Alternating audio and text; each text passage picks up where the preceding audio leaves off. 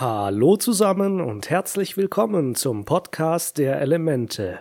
Ich melde mich nach längerer Zeit wieder mit einer neuen Episode zurück. Ich bin leider immer noch nicht ganz zurück aus dem Krankenstand, aber vor allem nach einem sehr schweren Dezember ist die lange Wartezeit auf einen Behandlungsplatz endlich vorbei und es kann wieder bergauf gehen. Ein schöner Lichtblick, der mich besonders berührt hat, waren viele eurer Kommentare auf Spotify und YouTube. Vielen, vielen, vielen Dank für eure warmen Worte, euer Verständnis und für eure Geduld. Das geht mir wirklich nahe und es ist, ihr seid wirklich total klasse. Dafür vielen, vielen Dank. Es wird leider noch ein bisschen dauern, bis die nächste Episode rauskommt. Ich schätze mal, dass das allerspätestens im April sein wird. Kommen wir jetzt aber zu der heutigen Folge. Wir erfahren nämlich von Avatar Rokus Leben, was ihn mit dem damaligen Feuerlord Zosin verbindet und welche Verbindung Sukos und Aangs Schicksale haben. Der Titel dieser Episode lautet Das Vermächtnis.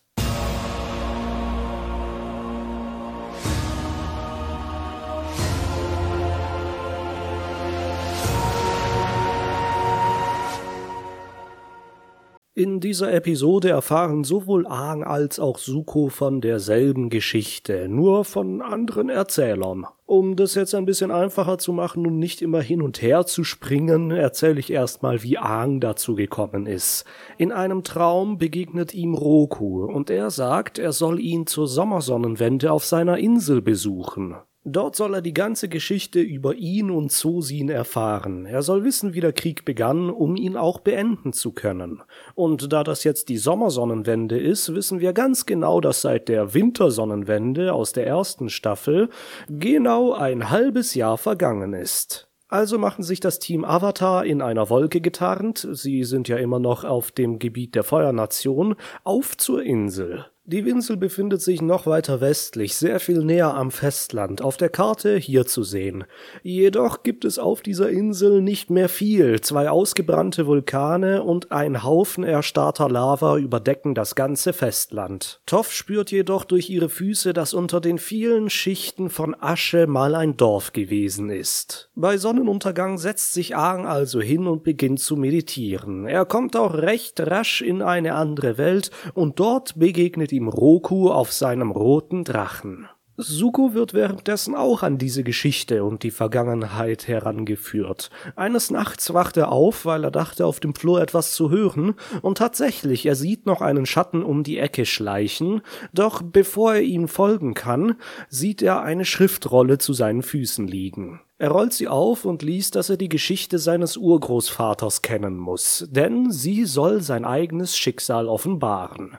Oh, das ist ja mal spannend. Wer war denn nochmal Sukos Urgroßvater? Genau, Zosin. Suko geht also zuerst mal im Palast in die äh, Ahnenhalle, würde ich es nennen, denn dort hängen große Wandgemälde von allen Feuerlords. Er steht vor Zosins Bild, als gerade Azula vorbeikommt. Sie denkt wohl, er überlegt, sich einen Termin beim Hofmaler machen zu lassen und scherzt, er soll ihn von seiner Schokoladenseite abbilden. Hier wieder schöne Bildsprache, denn während Sasula das sagt, geht die Kamera ganz nah an Sukos Gesicht vorbei und zeigt sowohl die eine Gesichtshälfte als auch die vernarbte. Er fragt Asula, was sie über Zosin weiß, aber sie sagt ihm nichts Neues, was er auch nicht schon selber wusste.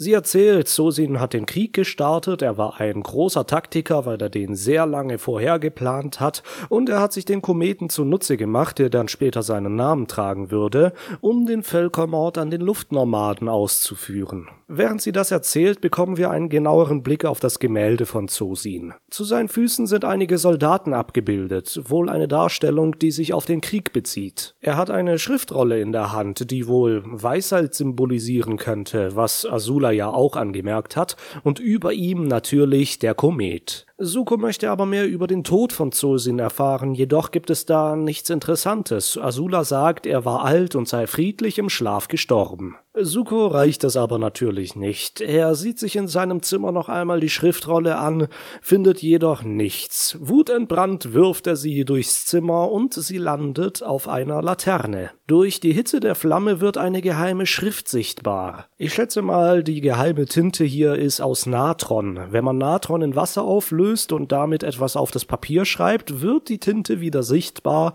sobald man sie erhitzt. Dort steht nun, dass die Feuerweisen die geheime Geschichte in den Drachenkatakomben aufbewahren. Also entschließt sich Suko dort weiter zu suchen. Er schleicht sich dort des Nachts hinein und beobachtet einen alten Feuerweisen, wie er die geheime Tür im Boden zu den Katakomben öffnet. Später geht er dann selber hinein. Die Drachenkatakomben haben ihren Namen nicht umsonst, denn in ihnen sind Unmengen Schädel von Drachen aufgereiht. Die Gebeine stammen wohl von den ganzen Tieren, die in den letzten hundert Jahren sicher sehr bejagt wurden. So hat es Iro zumindest einmal erwähnt. Nun, Suko kommt dann an eine Tür, die er mit Feuerbändigen öffnet, und hinter ihr befindet sich ein Mausoleum. Auf einem Altar vor einer großen Drachenstatue stehen fünf hölzerne Kästchen.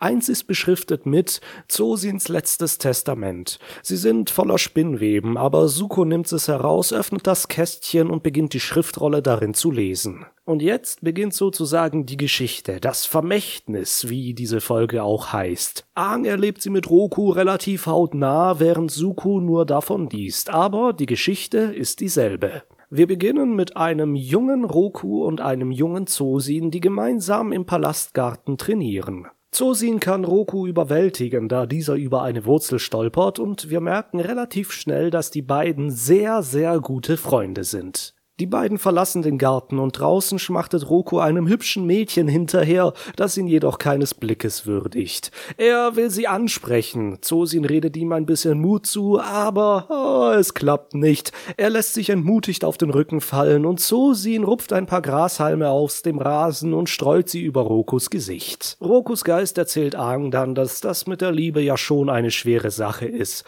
Aang stimmt hinzu, aber Roku muntert ihn auf. Es wird später wohl leichter werden. Ja, ich denke, dem könnte ich auch zustimmen. Manchmal. Vielleicht. Roku bringt Aang nun zu einer Geburtstagsparty. Er und Susin haben am selben Tag Geburtstag. Sie sind gerade 16 geworden und, wie es so üblich ist, wird am 16. Geburtstag des Avatars auch seine Identität bekannt gegeben. Es kommen die Feuerweisen und sie verneigen sich alle vor Roku, der das alles so nicht richtig glauben kann. Zosin ist auch für einen Moment verwundert, aber dann geht er auch auf die Knie. Roku sollte nun bald den Feuertempel verlassen, um alle Elemente zu erlernen. Aber er tut sich schwer damit. Er hätte zwar schon gepackt, aber die Feuerweisen meinten, er bräuchte eigentlich nichts mitzunehmen, denn er solle sich von seinen weltlichen Besitztümern trennen. Zosin jedoch macht ihm daraufhin ein Geschenk. Er nimmt seine Krone ab und reicht sie Roku. Das ist jetzt keine Krone, wie wir sie im europäischen Raum kennen. Nein, es ist eher ein Haarschmuck, der über den Zopf gestülpt wird dann mit einer Nadel befestigt wird. Und dazu ist es noch was ganz Besonderes, denn diese Krone ist eigentlich nur dem Kronprinzen vorbehalten, aber Zosin besteht darauf, dass Roku sie nimmt. Er zieht die Krone an und nun sehen wir ihn so, wie wir ihn kennen. Auch der Geist von Roku hat immer noch diese Krone auf dem Kopf.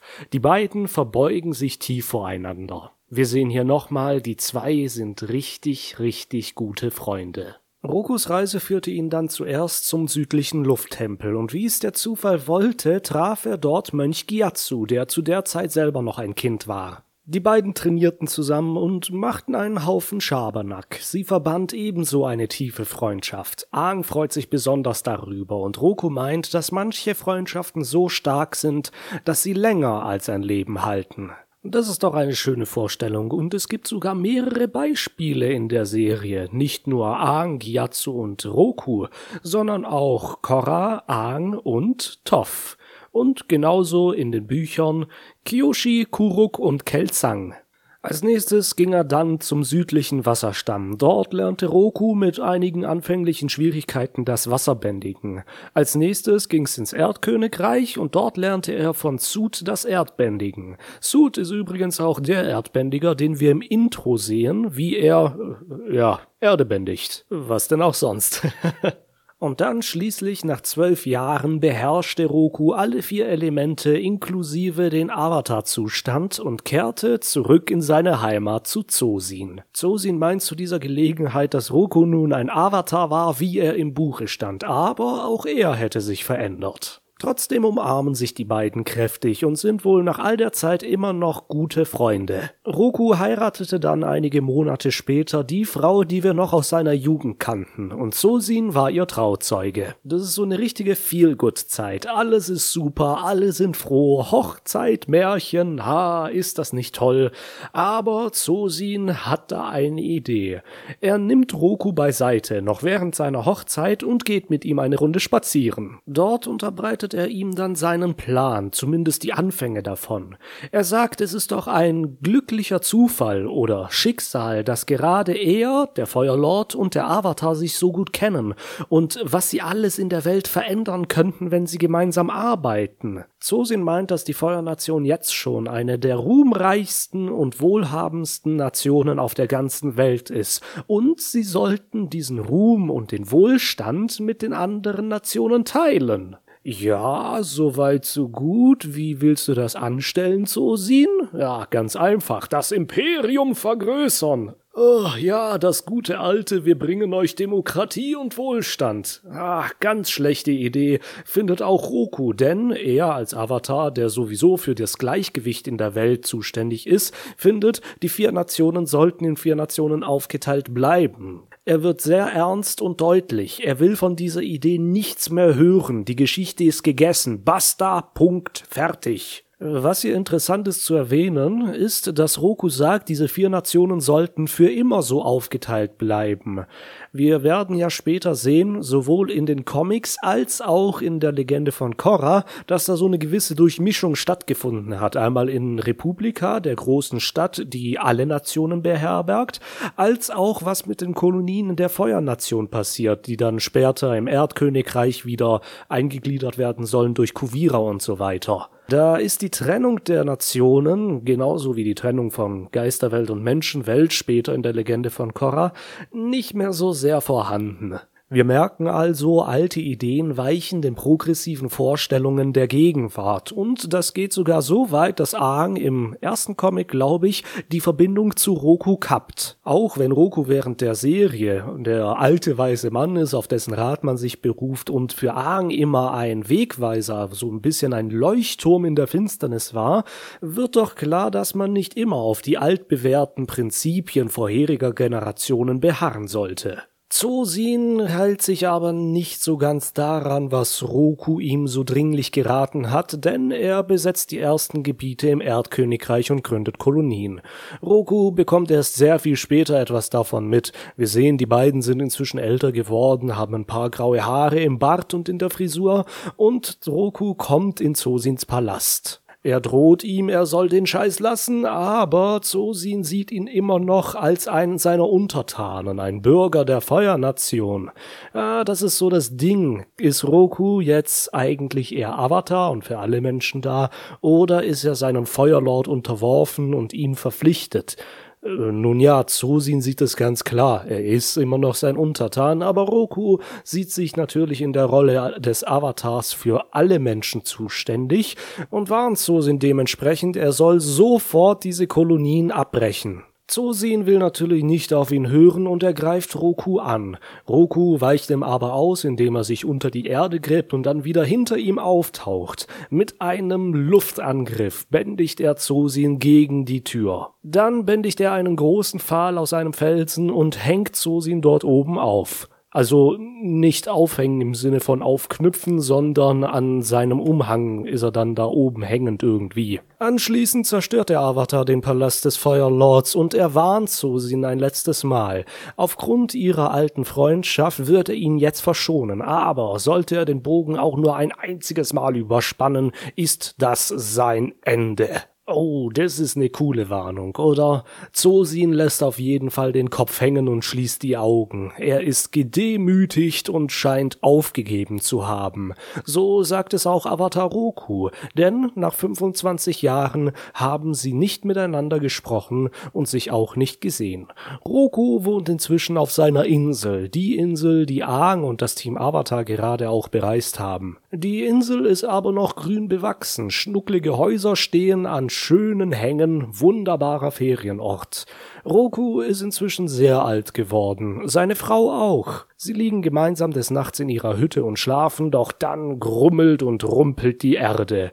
Der Vulkan der Insel bricht aus. Roku und alle anderen DorfbewohnerInnen fliehen zu der Küste und setzen sich in Boote, damit sie von der Insel entkommen. Der Avatar bändigt eine riesengroße Luftblase um das Dorf und den Hafen, damit sie von der Asche und den giftigen Gasen erstmal verschont werden. Die Mehrzahl der Leute aus dem Dorf scheint es inzwischen auf die Boote geschafft zu haben. Wir sehen Rokus Frau, wie sie das Ganze betrachtet und neben ihr sitzen Rina und Jinzuk. Rina ist Rokus Tochter und Jinzuk ist ihr Mann. Die beiden werden später dann noch Eltern einer ganz besonderen Person, wie wir gleich im Verlauf der Geschichte noch feststellen werden. Den Vulkanausbruch bekommt auch Feuerlord Zosin mit. Dieser steht in seinem Palast auf dem Balkon, 100 Meilen von der Insel entfernt. Aber die Erschütterungen waren so kräftig, dass auch er sie mitbekommen hatte. Roko ist jetzt dazu übergegangen, den Vulkan zu bekämpfen. Der bricht jetzt richtig aus und Unmengen an Lava fließen den Berg hinab. Und jetzt muss ich mir eine Frage stellen. Die Leute aus dem Dorf sind schon in ihren Booten. Der einzige, der noch dort ist, ist Roku. Warum zur Hölle geht Roku nicht ins Wasser, macht durch Wasserbändigen eine Welle, damit die Boote schön weit weg von der Insel sind und bringt sich mit ihnen in Sicherheit? Er schlägt hier einen schönen Graben, damit die Lava ins Meer abfließen kann, und an der Stelle hätte er wirklich gehen können, denn jetzt bricht der Vulkan noch stärker aus, und ich weiß wirklich nicht, warum er sich das noch länger antut. Er begibt sich auf die Spitze des Vulkans, an den Kraterrand. Mit dem Avatar-Modus sprengt er die Rückseite des Berges auf, sodass die gesamte Lava in die andere Richtung abfließen kann. Doch jetzt bricht auch der zweite Vulkan aus. Roku scheint für einen Moment zu resignieren, aber dann erscheint Zosin auf einem Drachen. Er fragt ihn, ob sein alter Freund Hilfe braucht, und gemeinsam kämpfen sie jetzt gegen den Vulkan. Roku drückt die Lava nach unten zurück in den Schlot. Ich bin mir jetzt nicht sicher, ob das Lavabändigen ist oder irgendetwas anderes, aber was besonders interessant ist, Zosin bändigt die Hitze.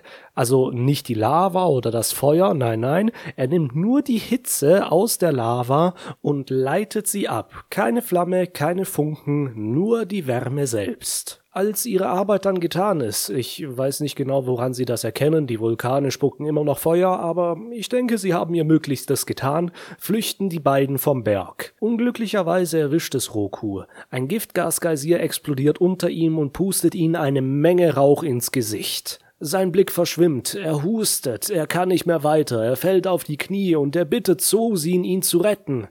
Aber Zosin nun, was hättet ihr gedacht? Zosin schlägt es aus und lässt ihn zum Sterben zurück. Denn ohne Roku kommen seine Pläne zu einem großen Feuerimperium endlich in greifbare Nähe. Zosins Drache kommt, um ihn zu holen.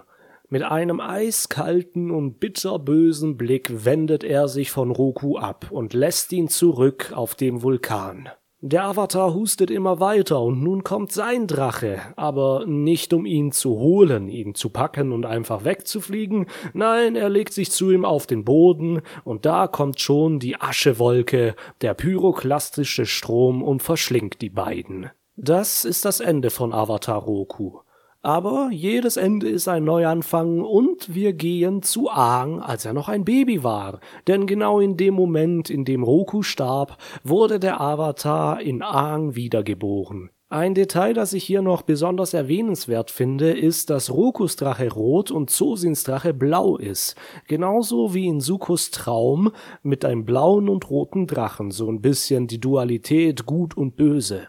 Hier mit der Geburt von Ahn endet Rokus Erzählstunde und Rokus Geist verschwindet. Ahn geht wieder ins Licht und kommt zurück in die Menschenwelt. Suko liest währenddessen weiter die Schriftrolle. Sein Urgroßvater hat geschrieben, dass ohne Roku im Weg er die Luftnomaden mit Susins Komet ganz locker ausrotten konnte, aber er hat immer nach dem Avatar gesucht, ohne ihn zu finden.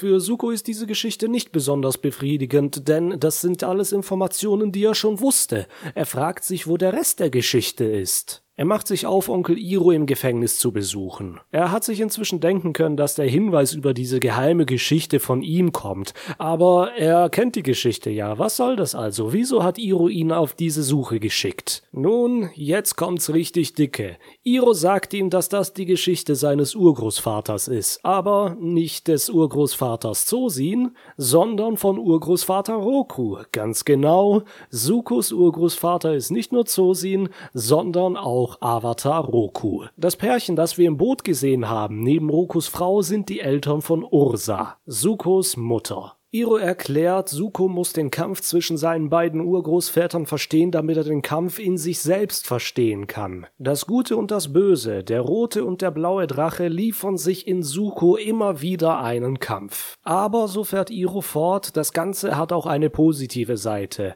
Denn das ganze Unrecht, das damals in ihrer Familie geschehen ist, kann nun in der Gegenwart zurechtgerückt werden. Und zwar durch Suko allein. Das ist sein Vermächtnis. Durch diesen angeborenen Konflikt in ihm hat er die Kraft, die Feuernation und die ganze Welt wieder ins Gleichgewicht zu bringen. Äh, nun eigentlich ist das des Avatars Aufgabe, aber ihr versteht schon, worauf Iro hinaus will. Im Gegensatz zu seinem Urgroßvater Zosin, der gegen den Avatar gearbeitet hat, muss er nun mit dem Avatar arbeiten, um das Gleichgewicht in der Welt wiederherzustellen.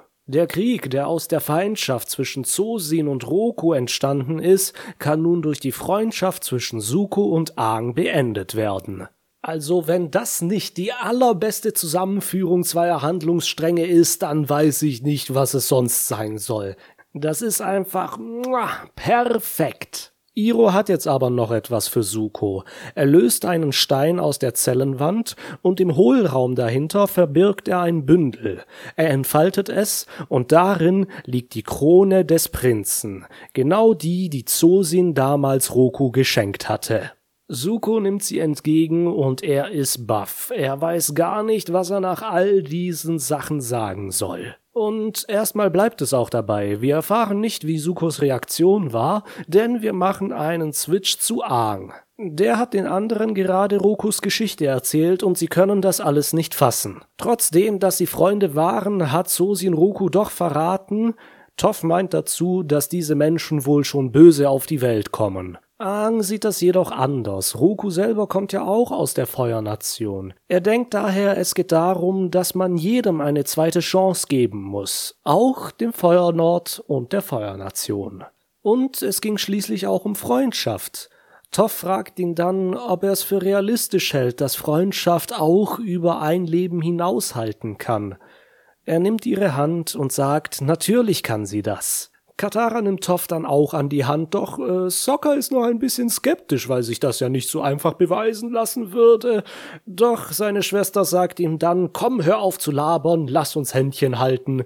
Und das tun sie dann auch. Und damit endet auch diese Episode. Ein schönes Bild zum Schluss. Ich bedanke mich nochmal vielmals, dass ihr mir zuhört und natürlich für eure Geduld. Vielen, vielen Dank.